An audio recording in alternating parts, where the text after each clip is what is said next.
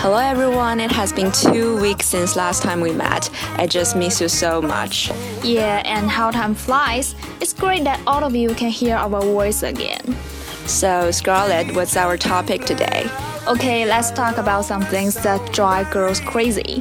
Diana, have you missed Black Friday? Did you buy something?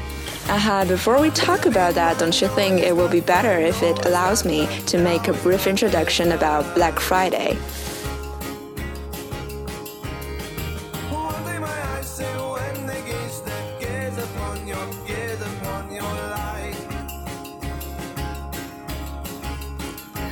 Black Friday is the day following Thanksgiving Day in the United States. Since the early 2000s, it has been regarded as the beginning of the Christmas shopping season in the US, and most major retailers open very early and offer promotional sales.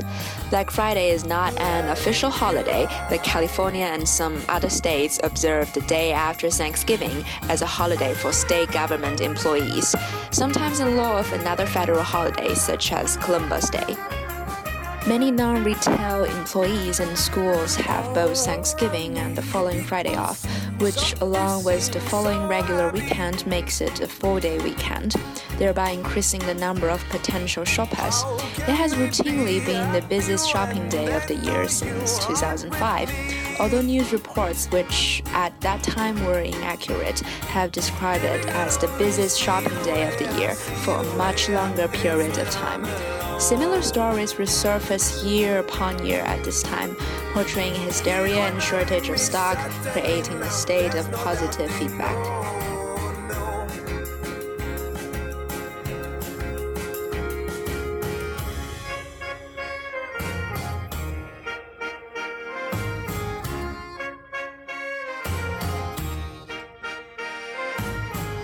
Wow, that's great. However, situation varies from country to country. I'm glad to tell you the Black Friday in the United States.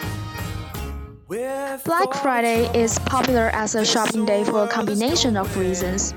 At the first day after the last major holiday before Christmas, it marks the unofficial beginning of the Christmas shopping season. Additionally, many employers give their employees the day off as the part of the Thanksgiving holiday weekend. In order to take advantage of this, virtually all retailers in the country, big and small, offer various sales including limited amounts of doorbuster items to entice traffic. Recent years have been retailers extending beyond normal hours in order to maintain an edge or to simply keep up with the competition. Such hours may include opening as early as 12 a.m. or remaining open overnight on Thanksgiving Day and beginning sale prices at midnight. In 2010, Toys R Us began their Black Friday sales at 10 p.m. on Thanksgiving Day, and further updated the ante by offering free boxes and coloring books for as long as supplies lasted. Other retailers like Express, Victoria's Secret, Puma, and Nike began Black Friday sales earlier Thanksgiving Day morning and ran them through as late as 11 p.m. Friday evening. Forever 21 went in the opposite direction, opening at normal hours on Friday and running late sales until 2 a.m. Sunday morning.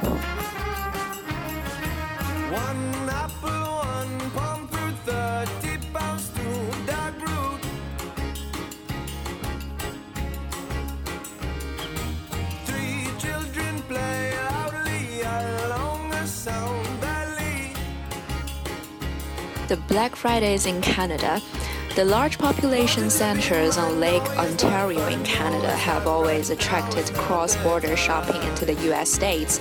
And as Black Friday became more popular in the US, Canadians often flocked to the US because of their lower price and a stronger Canadian dollar.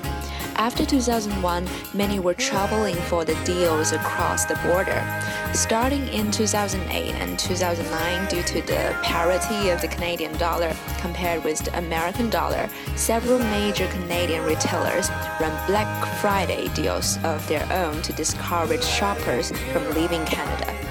The year 2012 saw the biggest Black Friday to date in Canada as Canadian retailers embraced it in an attempt to keep shoppers from traveling across the border. Before the advent of Black Friday in Canada, the most comparable holiday was Boxing Day in terms of retailer impact and consumerism. Black Friday in the US seemed to provide deeper or more extreme price cuts than Canadian retailers, even for the same international retailer.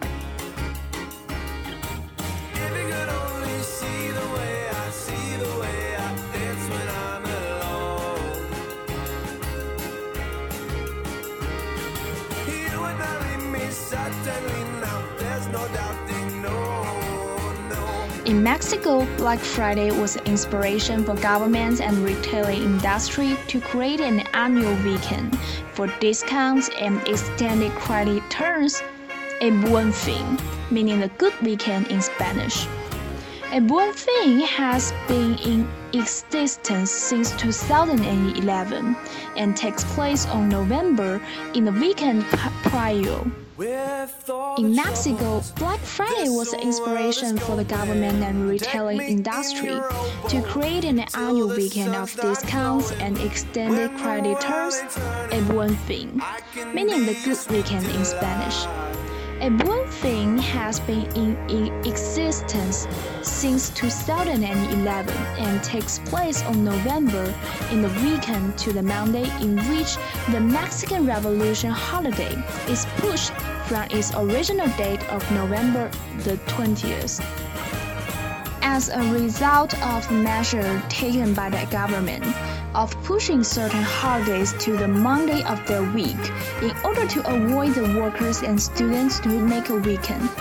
For example, not attending in the Friday after the Thursday holiday. That's making a four day weekend.